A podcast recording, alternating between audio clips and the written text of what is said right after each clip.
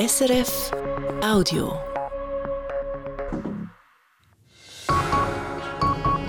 Das Tagesgespräch mit Caroline Ern. Markus Diet, ihr seid Regierungspräsident vom Kanton Aargau. Heute seid ihr hier als oberster Kantonsvertreter, als Präsident der KDK, der Konferenz der Kantonsregierungen. Willkommen in der Sendung. Ja, herzlichen Dank für die Einladung. Ich freue mich sehr. Merci. Grüezi miteinander. Der Kantönligeist, den kennen wir ja alle, wenn jeder Kanton sein eigenes Süppli kocht. Seid jetzt ihr oder ist KDK sozusagen der Gegenspieler, der Gegenpol vom Kantönligeist? Nein, so kann man es nicht sagen. Wir sind eine Organisation, wo Kantone zusammenkommen äh, und das Ziel haben, dass wir die Interessen vertritt gegenüber dem Bund, gegenüber äh, der Bundesverwaltung auch, aber auch unterhalb der Kantone kann das Gegenstand sein. Das ist die Aufgabe der Konferenz der Kantonsregierungen.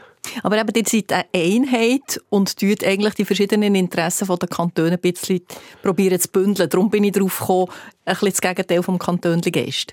Ja, es ist ja so. Letztlich braucht auch der Föderalismus eine Stimme. Und aus der Erfahrung heraus ist es gut, wenn die Stimme manchmal ein bisschen zusammengefasst wird. Eben vor allem dann, wenn man gemeinsame Interessen hat, dass man dann eben mit einer Stimme spricht. Ja. Wir wollen heute darüber reden, was der Bundesrat mit der EU verhandeln will. Interessant ist in diesem Zusammenhang die Gründung der KDK, weil die hat es nämlich gegeben, 1993 nach dem Nein zum EWR-Beitritt. Warum haben sich denn die Kantone gerade zusammengeschlossen? Ja, da war es schon so dass wir 15 Kantone haben, die an Grenzen mit der heutigen EU Berührungspunkte haben. Und es war hier schon so dass Kantone natürlich auch außenpolitische Beziehungen gepflegt haben, aber auch wirtschaftlich natürlich davon abhängig sind und auch viel Entscheid vom Bund, die außenpolitische Wirkungen haben, letztlich dann müssen ausbaden, wenn man so will, oder umsetzen. Und dort haben die Kantone gesagt, das war äh, vor eben über 30 Jahren jetzt, gewesen, wo man gesagt hat, doch, man soll die Kräfte eben bündeln, um eben auch die Interessen der Kantone gegenüber dem Bund wahrnehmen und sie haben ja auch ein Recht. Also in der Verfassung steht, dass Kanton sich bei Außenpolitik so einbringen können. Ja, es ist so, dass in der Verfassung da steht, dass äh, der Bundesrat äh, muss die Interessen der Kantone, wenn sie eben berührt sind durch außenpolitisches Handeln, auch angemessen berücksichtigen und dementsprechend Kantone auch einbeziehen. Da haben wir auch eine Konsultationspflicht bei so Themen, die Berührungspunkte haben oder Einfluss haben auf Kantone und äh, das ist auch jetzt ja gerade wieder aktuell natürlich der Fall. Und hat er das Gefühl, er hat etwas zu melden? Ja, ich glaube, äh, das ist ja immer schon so gewesen und das ist, glaube ich, auch eine schweizerische Eigenheit von unserem Föderalismus, von den Kammern, die wir auch haben, sowohl auf nationaler Ebene, aber eben auch der Kanton, dass man sich einbringen kann, dass wir fähig sind und das ist ureigen und ein schweizerisches Erfolgsrezept, dass wir miteinander Dialog führen, offen miteinander reden, pragmatisch können umgehen miteinander und sehr schnelle Zugänge haben. Ihr seid jetzt Präsident von KDK. Habt ihr ein besonderes Flair zur Russenpolitik? Also ich lebe in einem Nordwestschweizer Kanton, also insofern haben wir, bin ich einer von diesen 15 Kantonen, der eine sehr äh, enge Berührung hat zum europäischen Binnenmarkt und wir haben natürlich gerade jetzt im Kanton Aargau, wo ich herkomme, haben wir natürlich sehr viel, äh, gerade in der Wirtschaft, aber auch Pharma, Forschung, Entwicklung, haben wir natürlich sehr viele Berührungspunkte. Jetzt haben ja Kantone sogar einen Botschafter zu Brüssel. Was macht er? Ja, das ist ein äh, Botschafter, der äh, angestellt ist von der Konferenz der Kantonsregierungen, aber ganz eng zusammen mit dem EDA, also mit dem Aussendepartement. Der ist auch eingebunden in die Schweizer Mission in Brüssel. Das ist ganz wichtig, dass der letztlich auch kann genau die Betroffenheit von der Kantone oder rechtzeitig kann sich einbringen, eben auch vor Ort äh, für Verständnis werben für Anliegen von der Kantone von der Schweiz und das ist ein ganz wichtiger Arm, wo wir da haben und haben auch sehr einen engen Austausch mit ihm. Ihr, habt ja, oder ihr seid jetzt eigentlich der Außenminister von KDK. Wie viel Kontakt hat er zum Außenminister Ignazio Cassis? Ja, es ist natürlich genau in dieser Phase, wo wir jetzt drin gesteckt sind, jetzt gerade auch nach dem Abbruch der Verhandlungen, wo wir vielleicht ein bisschen wenig involviert sind oder bis gar nicht in dieser Phase hier. Also zu wenig? Äh, oder zu wenig in dieser Phase und da sind wir schon froh, dass das jetzt wieder sehr ein gutes Verhältnis ist, dass wir uns da einbringen können. Wir haben, äh, ich habe auch sehr einen engen Austausch, sehr einen regen Austausch und wir haben verschiedene Elemente, wo wir miteinander, verschiedene Gefäße, wo wir miteinander zusammenarbeiten. Wir haben die Europakommission in der KDK, die präsidiert wird vom Minister Jacques Gerber, der auch einen sehr engen Austausch hat. Und da müssen wir die Gefäße nutzen, um eben die verschiedenen Anliegen einbringen Was heisst denn eng? Einmal in der Woche, einmal im Monat, telefonieren? Ja, es hat äh, eben die verschiedenen Gefäße, die sind natürlich auch strukturiert, oder? Wir haben sogenannte Sounding Boards, wo man sich austauscht. Da sind äh, neben jetzt ich als Präsident von der KDK sind dort auch Wirtschaftsvertreter drin, sind Vertreter von den Sozialpartnern ganz allgemein, also auch Gewerkschaftsvertreter. Äh, das ist ganz wichtig, dass wir diesen Austausch haben. Der findet in einer Regelmäßigkeit statt. Die Kadenz verändert sich je nach der Phase, wo man drin steckt. Also das kann man nicht sagen auf eine Woche, äh, dass es wöchentlich ist. Der hat vorhin gesagt, eben, ihr seid vielleicht ein bisschen zu wenig involviert bei dem Abbruch von diesen Verhandlungen. Da seid ihr ein bisschen überrumpelt worden. Ja, das kann man sagen. Im Vorfeld hat es einen gewissen Einbezug gegeben. Der war vielleicht nicht in der Intensität gewesen, wie, es äh, jetzt ist. Und äh, wie gesagt, ist das jetzt sehr gut verbessert worden. Wir haben auch äh, die Gefäße geschaffen und der Austausch findet jetzt wirklich auch aktiv statt. Ja. Jetzt eben die Verhandlungen zum institutionellen Rahmenabkommen zum sogenannten Insta, die sind ja sehr abrupt abgebrochen worden. Aber noch fast überraschender sind neue Verhandlungen vor einem Jahr gestartet worden.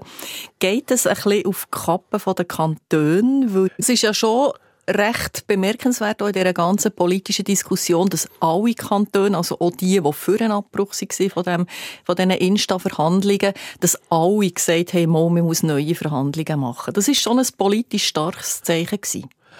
Ich glaube es auch. Es hat es wahrscheinlich fast schon nie so gegeben, dass also gerade äh, einstimmig alle Kantonsregierungen und ich betone, die Kantonsregierungen, also nicht einzelne Regierungsräte, beschlossen haben, dass man will mit einer Position signalisieren, dass der Bundesrat soll in dem Sinn sich wieder in Verhandlungen reinschicken, dass er soll dafür schauen dass wir stabile Beziehungen haben, dass wir wieder Rechtssicherheit haben, gerade für unsere Wirtschaft, aber Forschung und Entwicklung, das ist kein Zustand, wo wir hier haben und wo wir jetzt immer noch haben, wo jetzt sich hoffentlich schnell bessert.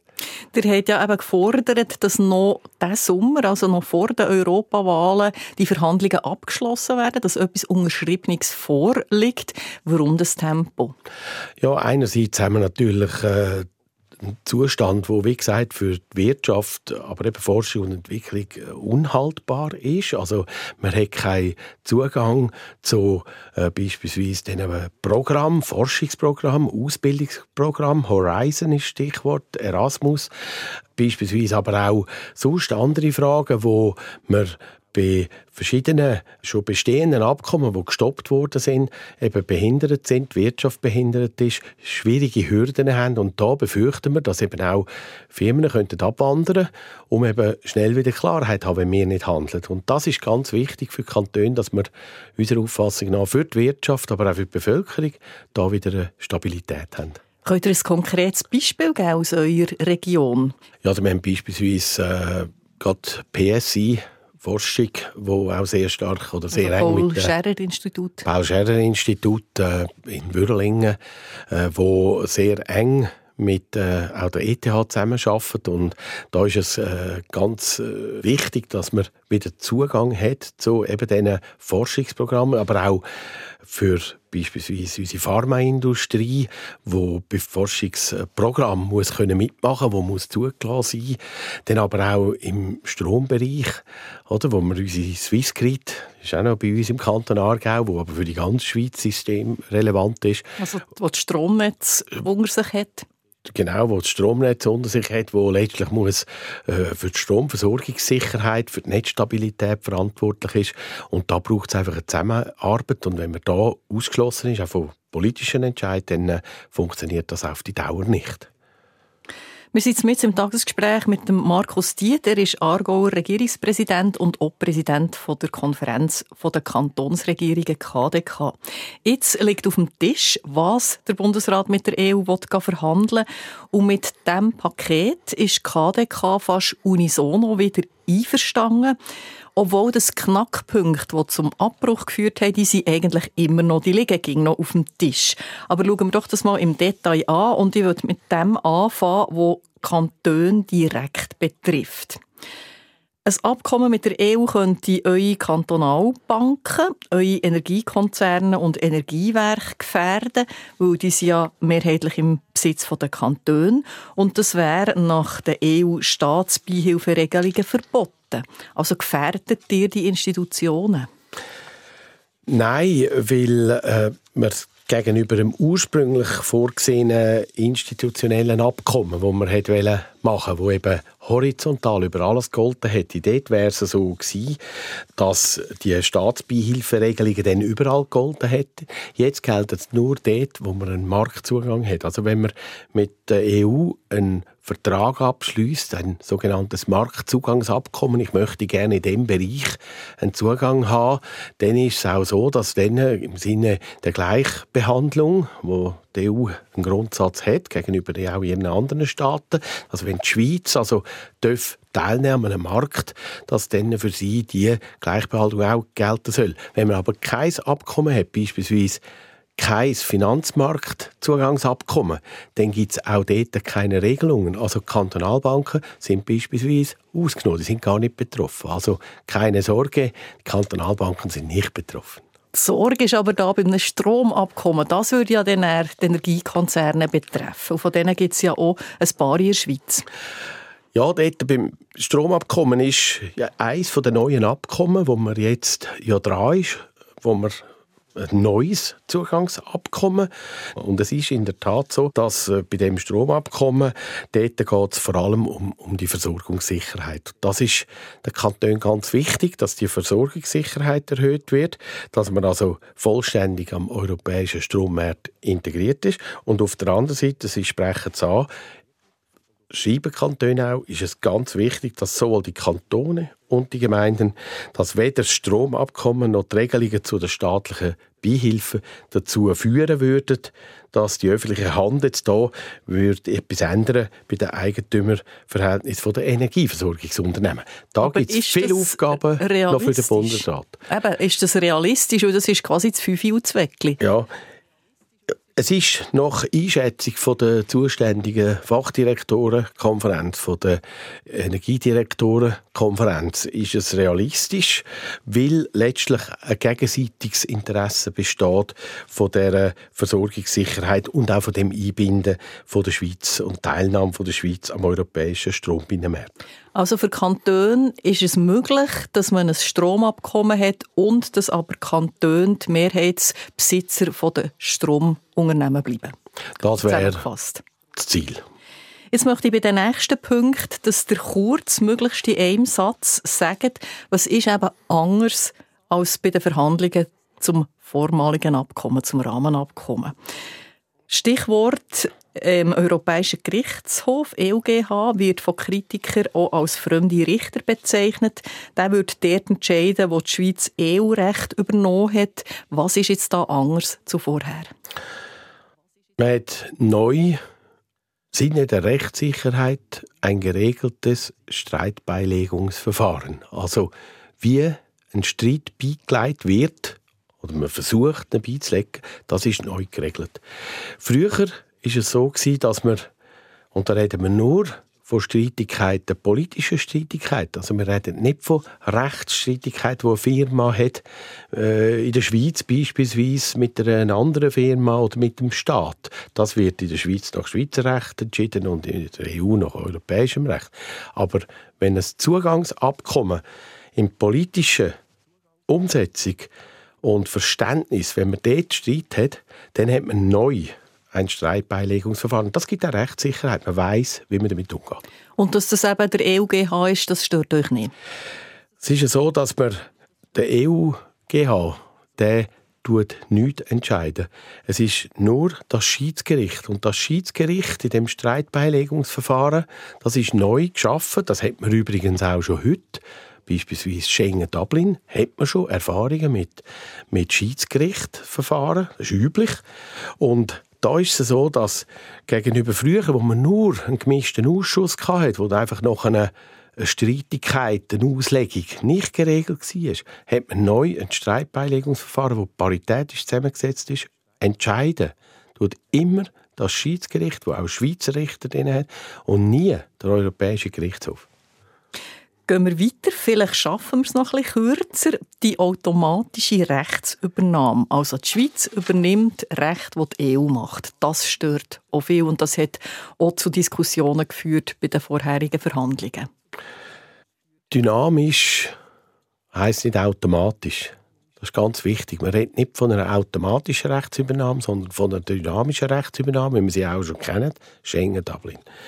Und da geht es darum, dass auch weiterhin der schweizerische Gesetzgebungsprozess der bleibt gewahrt. Der muss weiterhin durchlaufen werden. Und vor dem Hintergrund können sich Kantone mit dem einverstanden erklären, wenn eben unser Rechtssystem weiterhin Beachtung findet, muss eingehalten werden. Also wenn man will, ein Recht weiterentwickeln, dann gilt unser Gesetzgebungsprozess. Und es ist einfach automatisch. Das ist der Unterschied.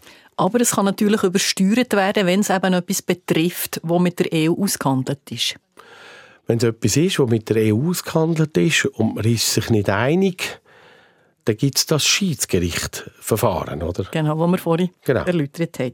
Gehen wir weiter zu den Unionsbürgerrichtlinien. Das heisst, alle, die in die Schweiz kommen, arbeiten können nach fünf Jahren Sozialleistungen beziehen. Das ist natürlich ein Punkt, der sehr dafür spricht, in die Schweiz zu arbeiten. Und das ist auch sehr umstritten. Also wir haben ja heute schon Leute, die in die Schweiz kommen, arbeiten und wir haben heute Regelungen, B-Bewilligung, C-Bewilligung. Wir haben unsere Kriterien, die gelten. Wenn jemand will Schweizerin oder Schweizer werden das gilt uneingeschränkt weiter. Aber wenn eben die Unionsbürgerrichtlinie kommt, das würde ja dann das übersteuern? Dort gibt es die Möglichkeit mit dieser Unionsbürgerrichtlinie, wenn jemand fünf Jahre da ist, die Integrationskriterien erfüllt, wie bei einer B-Bewilligung, das ist unsere Forderung der Kantone. Und letztlich auch unser Rechtssystem beachtet. Also wenn jemand straffällig wird, kann es nicht sein, dass beispielsweise ein Landesverweis nicht möglich wäre. Das muss auch da weiterhin möglich sein. Es soll auch so sein, dass das Aufenthaltsrecht nur Erwerbstätigen zukommt. Also da haben wir schon ganz deutlich formuliert, dass das Unterlaufen von unserer Sozialhilfe oder Sozialwerk nicht passieren. Das sind eben Auflagen, die ihr von den Kantonen jetzt so wieder formuliert, die aber der Bundesrat bei der EU dann noch durchbringen muss. Das ist richtig. Auflagen können wir nicht machen. Das sind in der Stellungnahme also gewisse Kantone, Erwartungen ja, genau. von den Kantonen, dass wir sehen, wenn man das nicht könnte sicherstellen im Verhandlungsergebnis, dass dann so ein Verhandlungsergebnis äh, einen schweren Stand hätte. Etwas, was ja auch zum Abbruch geführt hat, sind Forderungen der Gewerkschaften zum Lohnschutz. Die liegen auch noch auf dem Tisch. Also ich sage jetzt beispielsweise Spesenregelungen, die nach Schweizer Ansätzen und nicht nach EU-Ansätzen gezahlt werden. Was sagt ihr da? Ich glaube, da ist es äh, ganz wichtig, dort der Bundesrat noch viele Aufgaben zu machen, weil sie vor allem einerseits Außenpolitik betreffen und gleichzeitig natürlich auch innenpolitische Forderungen. Und es ist schon immer so gewesen, dass wenn man Außenpolitik macht, dass dann auch das Fenster genutzt wird, um innenpolitische Forderungen zu stellen. Und da wird der Bundesrat müssen gut anschauen, der Kanton der Kanton ist es wichtig, dass beispielsweise beim Lohnschutz sichergestellt ist, und das ist eine Erwartung der Kantone, dass wir nicht schlechter fahren wie zum heutigen Zeitpunkt. Und ich glaube, das ist etwas, wo auch unsere Einwohnerinnen und Einwohner, unsere Bürgerinnen und Bürger verstehen und wollen, dass wir nicht plötzlich schlechter gestellt sind im Bereich Lohnschutz. Wenn ich es so zusammenfasse, was ich jetzt hier gehört habe, ist, die Kantone, die wollen so ein Rahmenabkommen in irgendeiner Form. Sie sagen auch Ja zu dem, was der Bundesrat da vorlegt, aber es gibt auch ganz oder ein paar wichtige Aber, wo der Bundesrat jetzt noch die Aufgabe hat, die bei EU durchzubringen. Kann man das so zusammenfassen? Ich glaube, das kann man gut so zusammenfassen. Kantone, äh, wie gesagt, bei ihnen steht im Vordergrund, dass wir geregelte Beziehungen wieder wollen. Wir müssen uns bewusst sein, jeder dritte Franken, der wird im Handel mit der EU erwirtschaftet und da hängt einfach unsere Wirtschaft davon ab und wir wollen einfach wieder geregelte Beziehungen. Ich glaube, das sind wir unserer Wirtschaft, aber auch unserer Bevölkerung schuldig. Jetzt gibt es Kritik zu dieser Haltung, und zwar ziemlich massive. Zum Beispiel, dass die Folgen von so einem Abkommen mit der EU von den Kantonen total unterschätzt werden.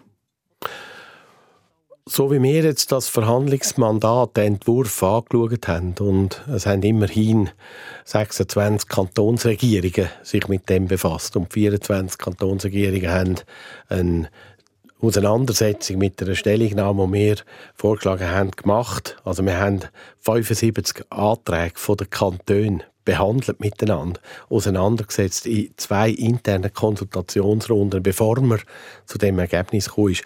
Und ich glaube, die Kantone sind sich sehr wohl bewusst, dass sie müssen für ihre weitere Einflussnahme und letztlich auch die Umsetzungsaufgaben müssen kämpfen, dass sie gute Bedingungen haben. Sie müssen aber auch in die Waagschale legen, dass eben für die Stabilität eine Beziehung zu der Europäischen Union wichtig ist. Der Christoph Blocher hat auch bei Gütli Rede gesagt, die Kantone hätten ihre Souveränität auf Brüssel delegiert. Die gerade verkauft. Da würde ich gar nicht unterschreiben, so eine Aussage, weil gerade Kantone haben sich mit ihrer Souveränität, ihren Kantonsregierungen, mit eben 26 Kantonsregierungsbeschlüssen sehr intensiv mit dem Verhandlungsmandat auseinandergesetzt und zum Wohle von der Schweiz mit der besten Lösung versucht einzubringen, was aus ihrer Sicht mindestens wichtig ist für die kommenden Verhandlungen. Was Verhandlungsergebnis ergeben wird, das werden wir sehen, wenn das fertig verhandelt ist und dann werden die Kantone wieder konsultiert.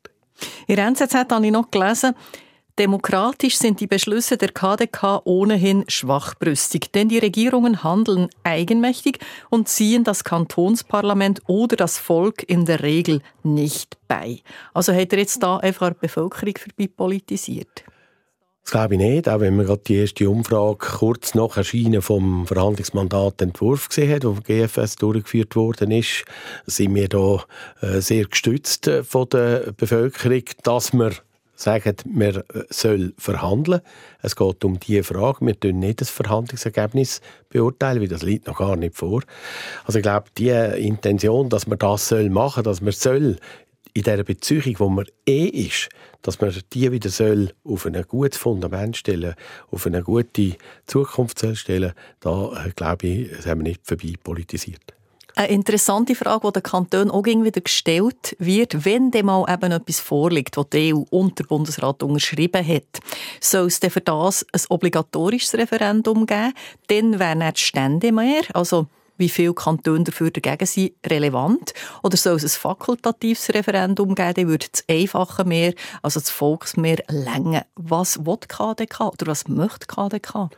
KDK möchte im Zeitpunkt, wo das Verhandlungsergebnis vorliegt, wieder konsultiert werden, dass sie kann Beurteilung vornehmen, wenn sie gefragt wird. Es ist eine Kompetenz vom Parlament, letztlich der Bundesrat, wo eine Empfehlung abgibt.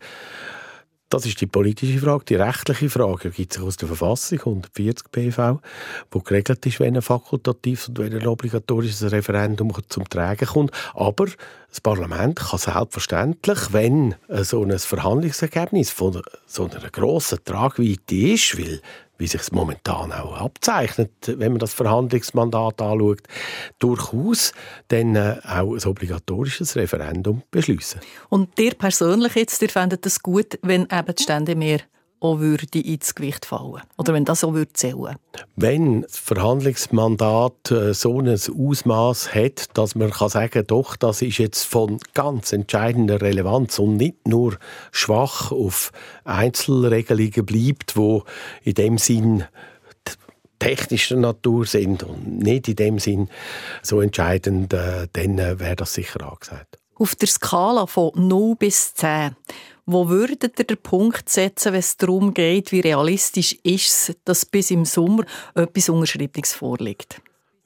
Ich glaube, man hat in den letzten zwei Jahren ganz, ganz intensiv auf der technischen Ebene verhandelt, auf beiden Seiten. Man hat einen Verhandlungspartner schon gehabt und hat sondiert, politisch sondiert. Und ich glaube, man ist sehr, sehr weit schon fortgeschritten. Das zeigt auch, wenn man das Verhandlungsmandat liest, den Entwurf, dass das doch schon recht konkret ist. Und es macht den Anschein, wenn man davon ausgeht, dass die EU auf ihrer Seite ja auch ein Verhandlungsmandat holen wenn das in vielen Punkten matcht, oder eben aufeinander drauf passt, dass es dann relativ schnell könnte gehen.